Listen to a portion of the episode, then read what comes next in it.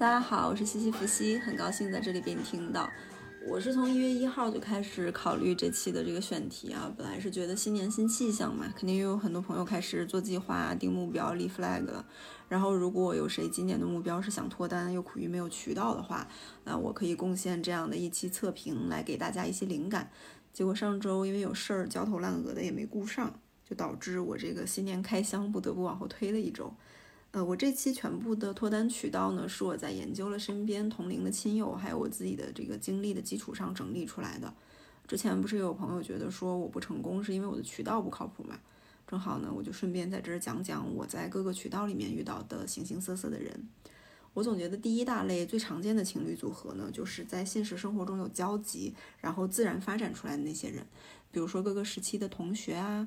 呃，校友啊，同事、合作伙伴，或者是一些固定的爱好圈子里面有交集的这些，这种渠道我觉得是最靠谱的，成功率最高，被骗被扎的可能性也最低。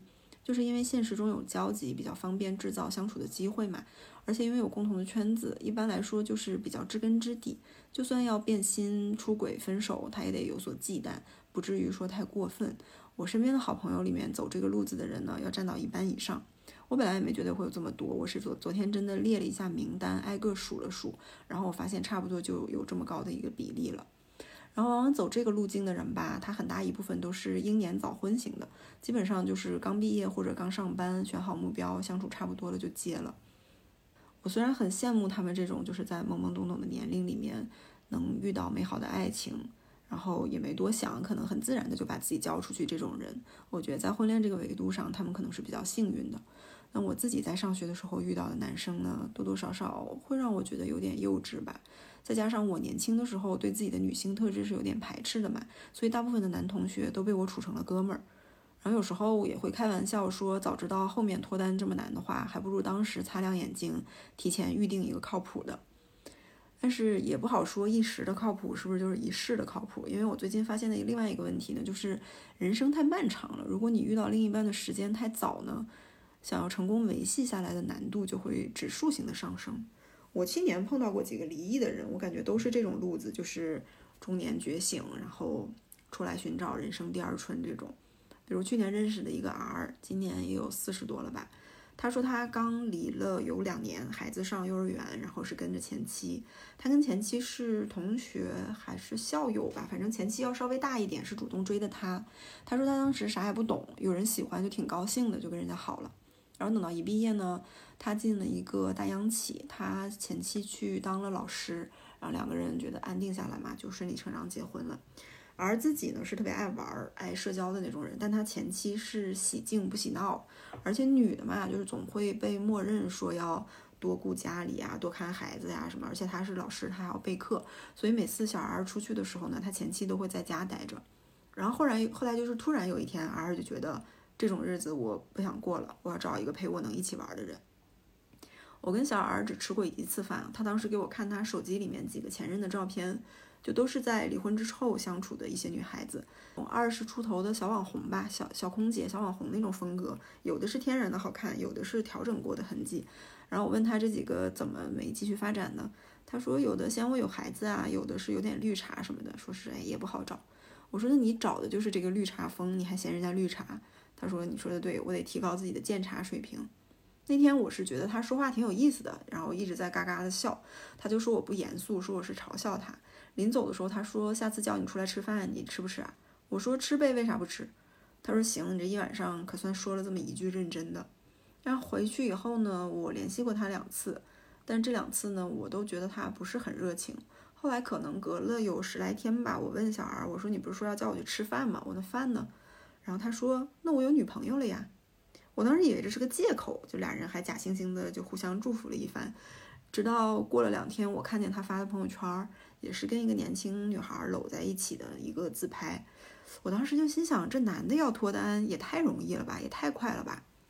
然后我就发给我闺蜜看，她说：“这么大人了还离过婚，还这么着急晒新恋情，这种人不适合你。”我觉得这个安慰还挺有效的。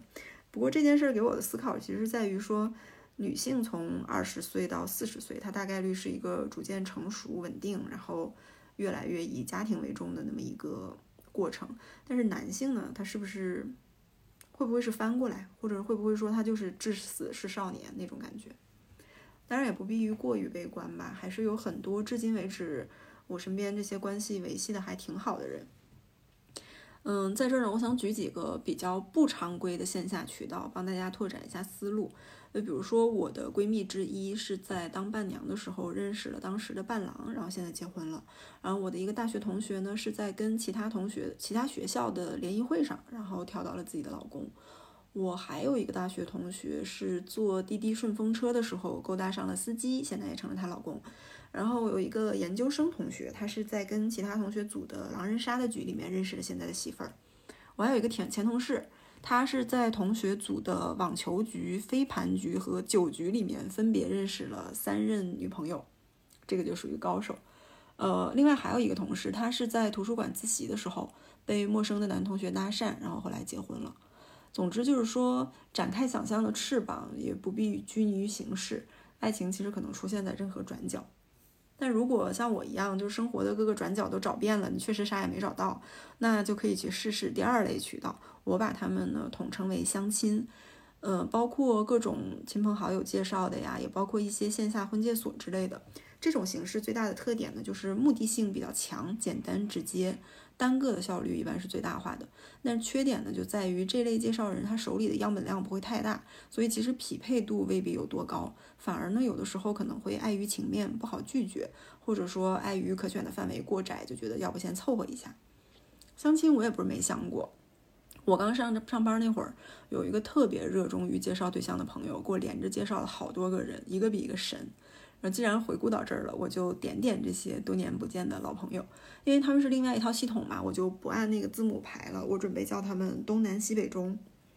先说这个小东呢，是个东北的高个子男生，嗯，有点驼背，我记得非常矮的一个矮人，就是整个人是木木的那个状态。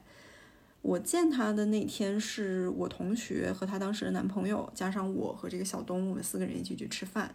然后吃了可能也就刚半个小时，我同学就借故说有事儿要先走，就留下了尴尬的我和更尴尬的小东。那个时候我还没有什么约会经验，我当时觉得那个场景简直就是一个酷刑。当时具体聊了什么我已经完全没有印象了，因为已经毕竟快十年了嘛。但是我清楚的记得这个小东一共也没说几句话。然后我们吃完往外走，坐那个商场的扶梯下去嘛，他就走到我前面，离我好几节台阶那么远，因为他个子又很高，站得特别远。反正给我的感觉就是他在尽最大的努力在逃离我。其实我现在回去看的话，就是说像小东这样的人，不管我在任何场景认识他，我可能就他可能都不是我的菜。但是相亲的尴尬就在于说介绍人给安排到这儿了，所以不去也得去。后来呢，我又见了小南，也是同一个介绍人。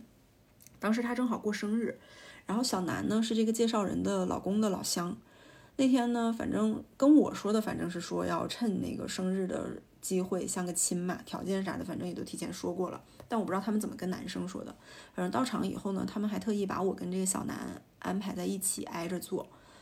那场局就还挺奇怪的，按说是我的朋友生日嘛，但是在场的除了我，其他的都是男方那边的朋友。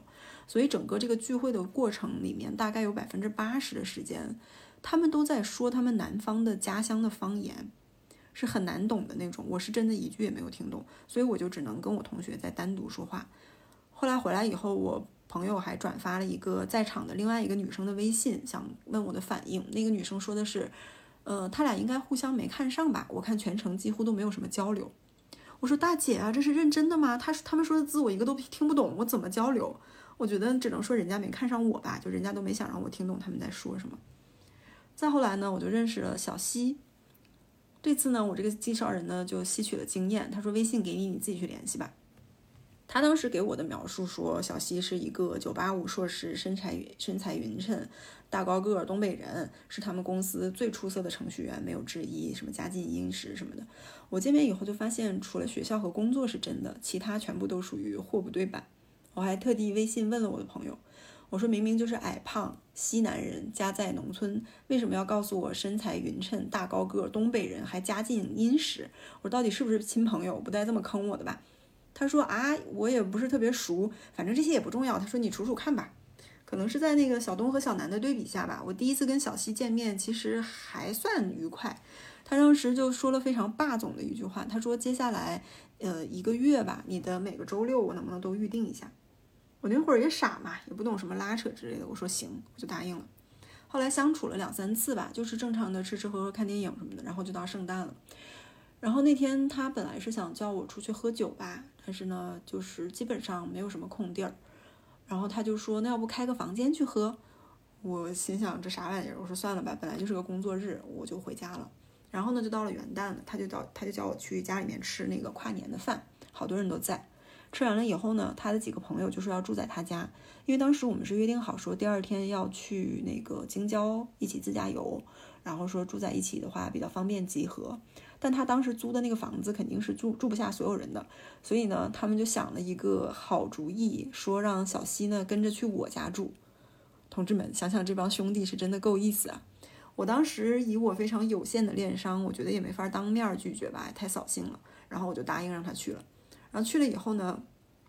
小西在我家就不是很老实，他就老想发生点什么，我呢就死活不同意，然后就这么僵持了很长时间，他也没办法，他就生着闷气自己睡了一觉，然后到第二天他就一直很不爽，所以整个交友的过程他都不怎么理我，然后走的离我特别远，然后后来呢又见过几次，每次他都还是想干点啥，因为是冬天嘛，经常在路上走着走着他就说什么太冷了，要不开个房间看电视去。我心想说，大哥，我看起来有那么好骗吗？关键咱这还是介绍的，你说这么不清不楚的，这算啥呢？后来到春节前吧，他就说他哪天哪天要回家，他说因为那个村里网不好，不一定能顺畅的联系到。我说好的吧。他说那我正好回去想一下我们的这个关系，我们的这个事儿。我现在去想这话，就这人真的还挺挺渣的。我当时也不是很懂，我就是觉得这话感觉不对劲儿，然后我还忍着挺大的冲动。才没有写一篇小作文去骂他。我现在想的话，其实我很感谢我当时没有写那个小作文，不然就显得更傻吧。后来回来以后，还是有保持一个基本的联系，然后但也没有什么实质性的推进。那会儿已经认识有两个多月了吧。然后介绍人实在看不下去了，就去找这个小西问嘛。他说：“哎，你们现在啥情况了？到底合适不合适？你要不行的话，赶紧表态，我这边还有别人要介绍呢。”然后这个小西呢，他就跟介绍人说。他说啊，我们就是朋友啊，现在先相处一下这样。后来介绍人就跟我说，让他滚吧，什么玩意儿？然后就给我发了一个照片，他说你看看这个，这个呢是小西的同事，是我们公司第二好的程序员。我说拉倒吧，我可谢谢你了，姐姐。就好说歹说给推掉推掉了。然后再到后来呢，又加了一个小北，这小北呢也是个东北人，嗯，但是很怎么说阴柔吧。那会儿我在外地封闭培训，然后不方便见面。然后呢，小北就天天给我发语音唱歌呀，唱那个那会儿那个很流行的什么喵喵叫的那个，然后给我推荐大秘密的电视剧，还有老让我发照片儿，还经常喜欢在睡前给我打语音、打视频什么的。就他是，我觉得他是很典型的比较粘人的那种人，会不停的问在干什么呀，大忙人又不理我了呀，睡了吗？晚安都不说一声哦，呃，好吧，晚安吧，就类似这样子的。然后我。我那个时候我还不认识他嘛，没有见过。反正连着几天以后，他就问我是不是对他不感兴趣，觉得我不是很热情。我说，嗯，不好意思，要不就是等我回去先见一下再说。然后他就说，他觉得他接受不了，他觉得只有一直黏糊糊的这种才有利于这个关系推进。后来我都忘了我俩为什么没有继续联系了。然后再接下来呢，就到了重磅嘉宾小钟。我之前在忘了哪期里面，我有简单提告提到过他。其实小钟也是南方人，只是他出现的比较晚，然后就没有代号了，只有这个代号给他用了。小钟是我之前也是这个介绍人，他在读在职研究生的时候的同学，这人比我大半岁，当时也是发过来微信说让我们自己聊。一开始其实聊的还可以，然后就见了几面。这个人属于一开始你不觉得他有什么大毛病，但是越见得多呢，就越觉得这人有点磨叽，而且有点抠，反正就是经常让我不太舒服。那会儿我们是上班离得不太远，所以一般都是在我那个附近见面。但是他住的地方比较远，有时候我们下班，比如看个电影什么的，可能就没时间吃饭了，因为他要着急赶地铁回去。然后有时候呢，比如说他选的路边摊儿吃饭。就有有一次，比如说大冬天吧，在一个半开放的那种小店的门脸儿下面吃了一个酸辣粉还是什么的，然后我当时就觉得又冷又辣，我就想找个小店喝点热乎东西润润嘴。他就说什么啊，马上要没地铁了，要不就在路边买个饮料吧，就路边都是冰的嘛。然后有一阵子他说那个房子到期了，想换一个，但是单位附近的又比较贵，他就权衡了好久，发了我一个就租房子的那个链接。他问我说：“你觉得怎么样？价格合不合适？”我说：“合不合适的还是得你自己定吧，我也不知道你们那片儿是什么价格。”然后他跟我说：“嗯，如果要是女朋友跟我一起分担房租的话，肯定要考虑女朋友的意见呀。”然后我就一脸黑人问号。且不说我还不是你女朋友呢，你租个房子想让我去住，我还得给你分担房费，我又不是没有我自己住的地方。然后那两年是我刚换了工作嘛，那那那几个月非常忙，然后我就经常不知道几点能下班儿。然后呢，每次他就会给我很大的一种隐形的压力，他就是说，呃，不管你几点下班，我都会等你这种。有一次我记得已经选好了饭店，离我可能有十分钟的车程吧，我说你先过去等我吧，我完事儿了立马过去。然后他就说他要等下班过来接我，我说行吧，那就大概几点？你打个车过来，正好拉上我，然后一起过去。然后结果呢？到点儿我差不多弄完了，我问他到哪儿了，他说你完事儿了吗？那我现在走。那我也没办法，我只能等着他。然后呢？结果发现他坐了地铁过来，而且走到了我们楼下。他说怕打车太堵，觉得地铁快。可是我楼下又没地铁，那我还是得打车去那个地方。然后我就当时现叫了一辆车，但是我们那个办公区嘛，本来晚高峰就很堵，所以我可能等了快二十分钟了才上车。我当时就很不爽，我不知道这个过来接我的意义是啥。后来反正就每次都是这样嘛。还有一次是选饭店，是在离我最近的那个地铁站旁边的对面的那个楼里面。然后我跟他说先过去占座点菜，我说我弄完，我得弄手头的一个紧急的东西，做完了就能立马走。然后呢，他也不去，他就一直在给我发微信。他说：“你大概要多久啊？要不我就在那个地铁站的出站口等你吧。呃，我就在那个几号几号口哪个口吧。什么你怎么样了？我快到了，你大概几点能出来？我就在哪个哪个口，你过来了看不见就 call 我啊，就一直在发。然后我本来就着急在做那个东西，你们懂吗？就是特别烦人。然后而且我又不去坐地铁，非要在地铁口冷飕飕的等我干嘛呢？就就非常的没有意义。”而且后来我也不记得为什么，就是以上说的这些看电影、吃饭什么的，反正一半以上都是我出的钱。到后来呢，我觉得一直这么拖着呢，也挺不舒服的。反正当时认识了，可能得有三个多月了吧。他其实也没有表白或者明确的说过什么，但就是不停的缠着我。然后我觉得老拖着也不合适，我就找了个契机跟他说：“我说要不就先这样吧，我觉得也不是特别合适。”然后他当时好像说好吧，还是什么，反正也没有拒绝。但是后来呢，我就发现他一直还在跟我说话，就老是给我同步他的生活。我当时是有点碍于那个介绍人的情面，我不想搞得太不好看嘛，所以也会回复，只是没有那么热情。然后可能大概有几个月的时间，就这个人时不时的一直给我发微信，然后时不时的翻到我的历史朋友圈里面留个言、点个赞，然后在我的 QQ、微博、知乎。还有什么微信阅读，甚至百度网盘上，我都不知道他怎么找到的，就分别关注了我，然后要么给我点赞，要么给我留言。有的时候，比如说他在微信阅读上点完赞，他还要截个图再发到微信上让我看。就就那个气氛，慢慢的你就开始觉得有点恐怖起来了。然后我就把那些乱七八糟的地方能屏蔽的都屏蔽掉了。然后呢，我在微信上好好的跟他说过一次，我说我觉得讲的挺清楚的了，咱们也不是很合适。你觉得要是还能做个朋友的话就留着，要不行的话呢就只能删除好友了。他说别别别，我就是觉得你人好，当个朋友的这种。我说行啊，那就那就留着嘛。然后就他还是找各种理由说话。什么让我帮他找什么东西呀？然后让我给他讲个什么东西啊？然后他甚至看到我们部门的部门招聘，然后问我说他自己来应聘行不行？我觉得就挺无语的。然后一到节假日什么的，他也会一直一直发问我什么时候回家呀？就问问我各种行程安排。后来我朋友实在看不下去了，就当着我的面把他给删了。然后呢，他就开始一直申请好友，大概每个月至少要申请一次吧。然后我没办法就把他给拉黑了。后来他就开始给那个介绍人发，至少一年也得问那么两次吧，说那个西西弗脱单了吗？他现在在哪儿上班呀？什么什么的什么之类的。后来那个介绍人也受不了了，就基本上不怎么理他。但是他不是有我手机号嘛？他有时候喝多了什么的也会发两句，最近怎么样呀？还是单身吗？你看我还有机会吗？就 那些那些短信是 iMessage 嘛，我也不敢我也不敢点，因为点进去会显示已读，所以我都是在通知列表里面直接删掉。然后一直到去年吧，好像小钟还在问我的那个朋友啊，西西弗结婚了吗？我朋友说不知道，好久没联系了。他说你问问呗。我朋友说我俩闹闹掰了。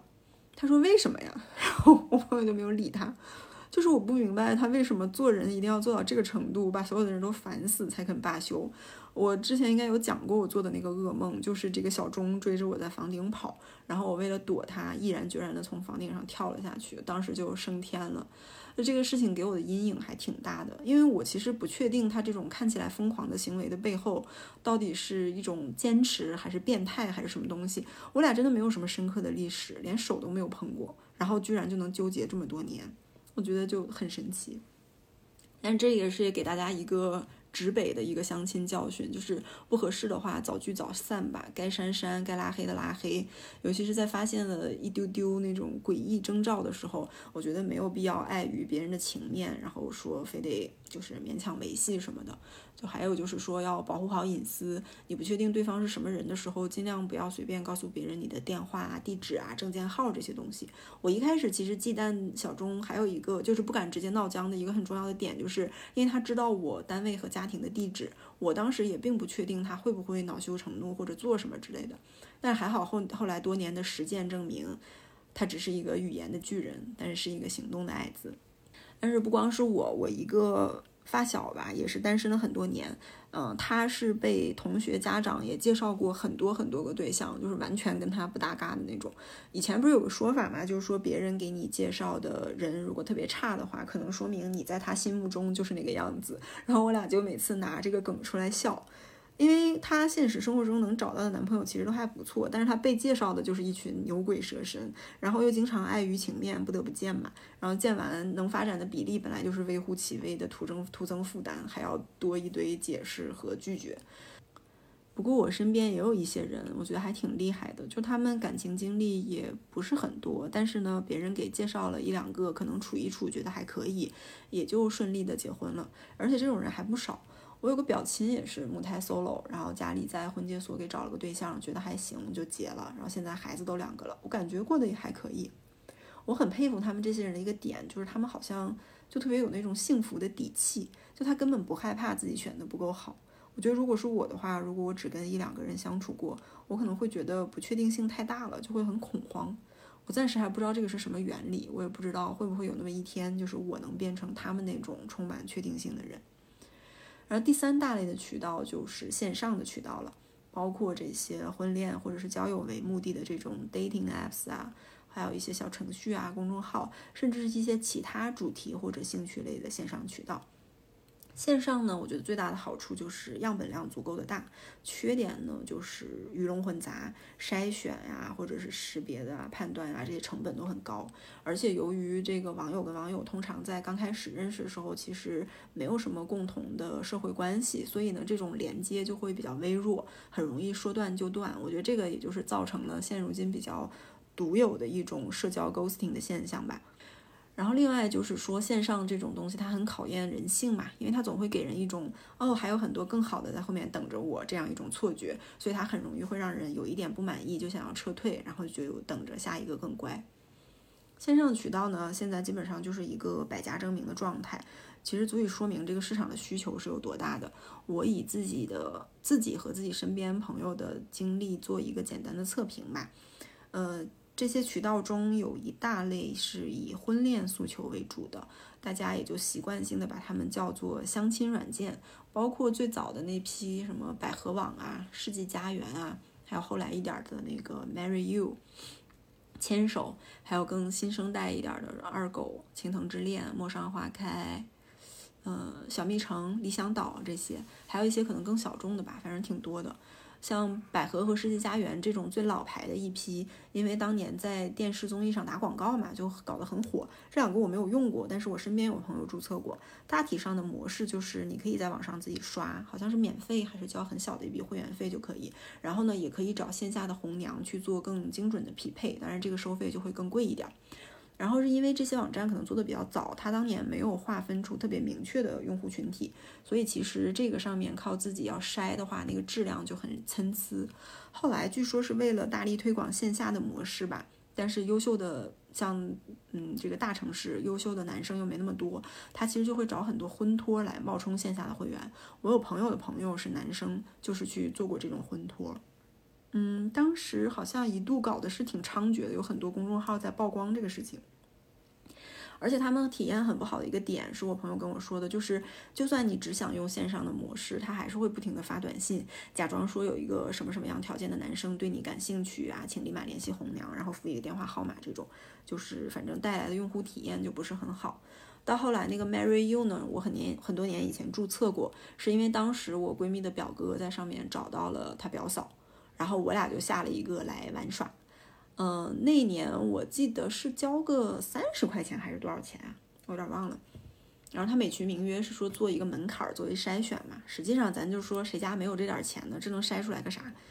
那个软件的形式有点奇怪，我有点不太记得具体怎么，但是反正好像是不区分地区可以聊天儿，所以我记得当年有很多外地人加我，就非要聊几句，而且那些人质量也不咋地，我当时就觉得莫名其妙的。但是这个软件最恶心的还不在这儿，而是在于他们的红娘会不停不停的打电话，中途我还抱着好奇我去过一次线下，他那个收费标准好像是。什么三万九千八、六万九千八、九万九千八、十二万九千八，这么类似几个档，具体我不太记得了。那区分那个档次的标准呢，就是你本身条件怎么样，以及你想找的人你是否能匹配得上。反正大概说白就这意思吧。但它很 tricky 的一个点呢，就是它只保证每多久给你介绍一个，比如说每周都给你至少找一个人去见面，但是它并不保证说能给你介绍成功。所以我当时一下子就想起来以前百合和世纪佳缘那些婚托的事情嘛，就他们不就专门干这个的嘛。然后我就觉得这种东西就不是很靠谱，所以我当时就非常坚定的感谢并且拒绝了这个红娘，然后就想着说自己回去随缘刷嘛。结果我就发现这个软件恶心到什么程度，就是我一登录我的红娘就会看到，然后他就会来骚扰我。然后那会儿大概每周可能都能收到一两个电话吧，后来没办法我就注销了嘛，我就跟那个红娘说我有对象了。然后一直到两三年，这个中间我还是大概每两三个月就会接到一个新的陌生电话，然后说自己是 marry you 的。有一年我就非常生气，我说我已经订婚了，不要再骚扰我了，麻烦把我从那个名单上划掉吧。当时接线的那个人说：“亲，有对象也可以过来看看呢，我们这边有很多非常优质的男嘉宾，可能比您现在的选择好也说不定呢。”我说：“你听听你自己说的，这是人话吗？”他说：“嗯，不好意思打扰了。”然后一直到去年吧，我好像还是会很偶尔的收到一个短信或者一个陌生电话。然后我现在基本上听到就是 marry you 的那个 my 这一个音节，我基本上我就挂断了，就非常的恶心。这都多少年了，好多好多年了。我也不知道我闺蜜的那个表哥是怎么格外幸运还是怎么着，我就感觉他用这个软件的境遇跟我们怎么完全不一样。然后去年我为了测评，我还注册过一次牵手，呃，其实意思上差不多。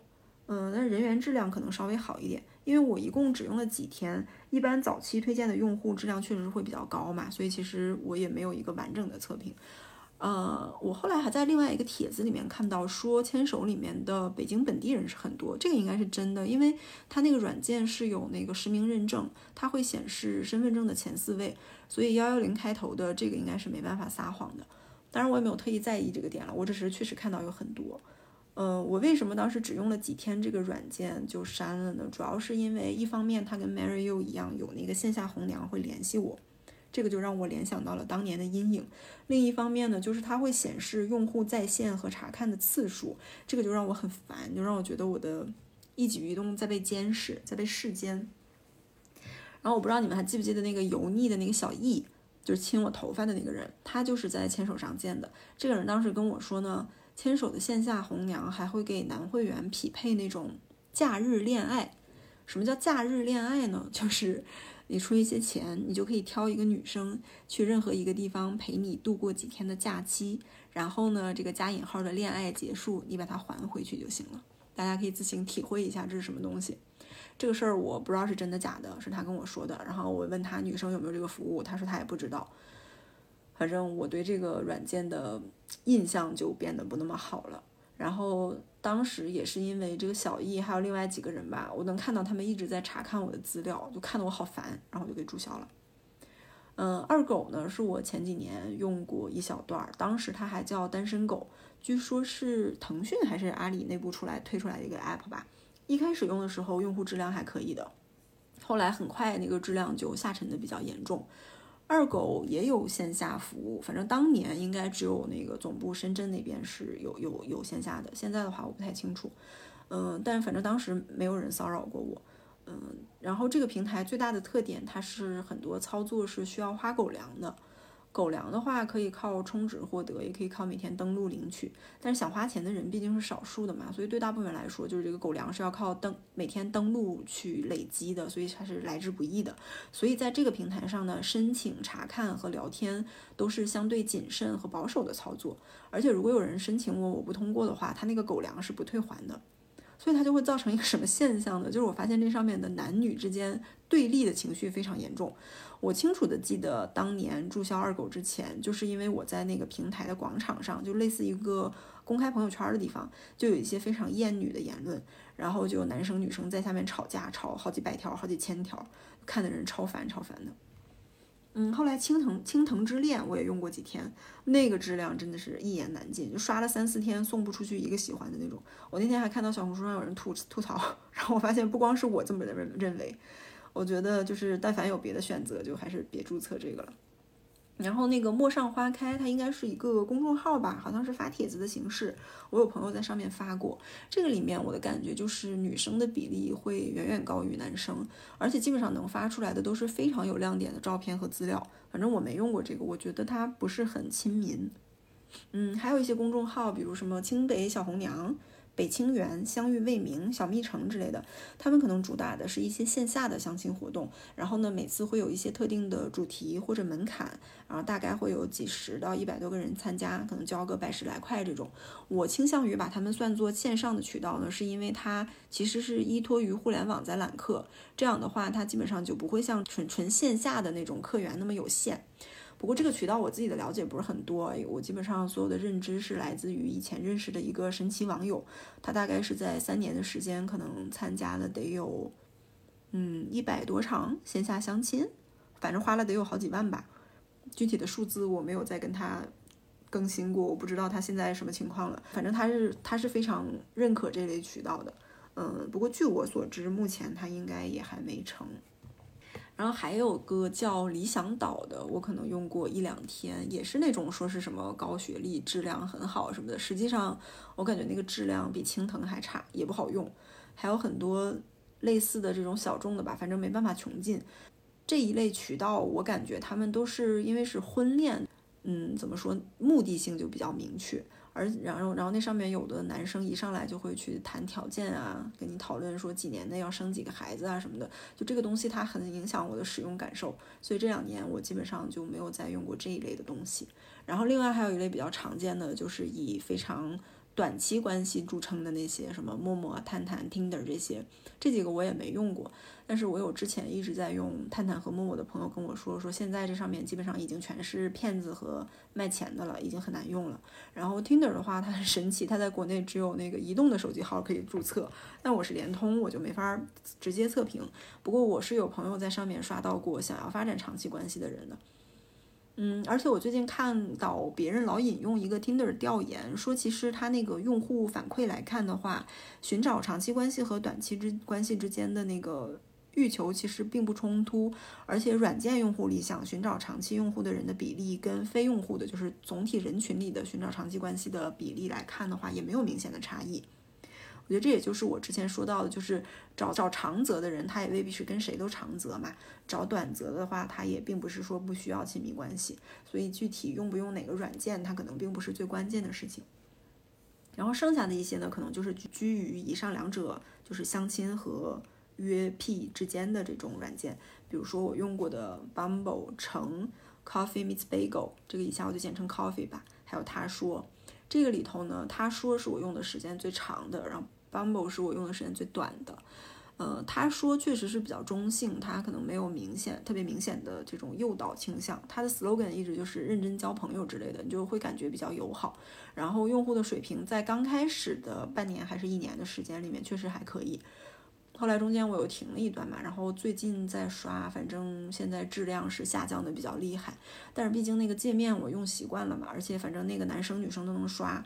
嗯，所以暂时我就还没有停。那个 Bumble 呢，跟他说有一样的点，就也是女生优先说话，这样被骚扰到的概率其实是会有所下降的。Bumble 我当时是和 Coffee 一起下载的，下完以后我就发现它俩好像，可能因为都是国外的软件嘛，就用户的那个国际化的比率还是挺高的。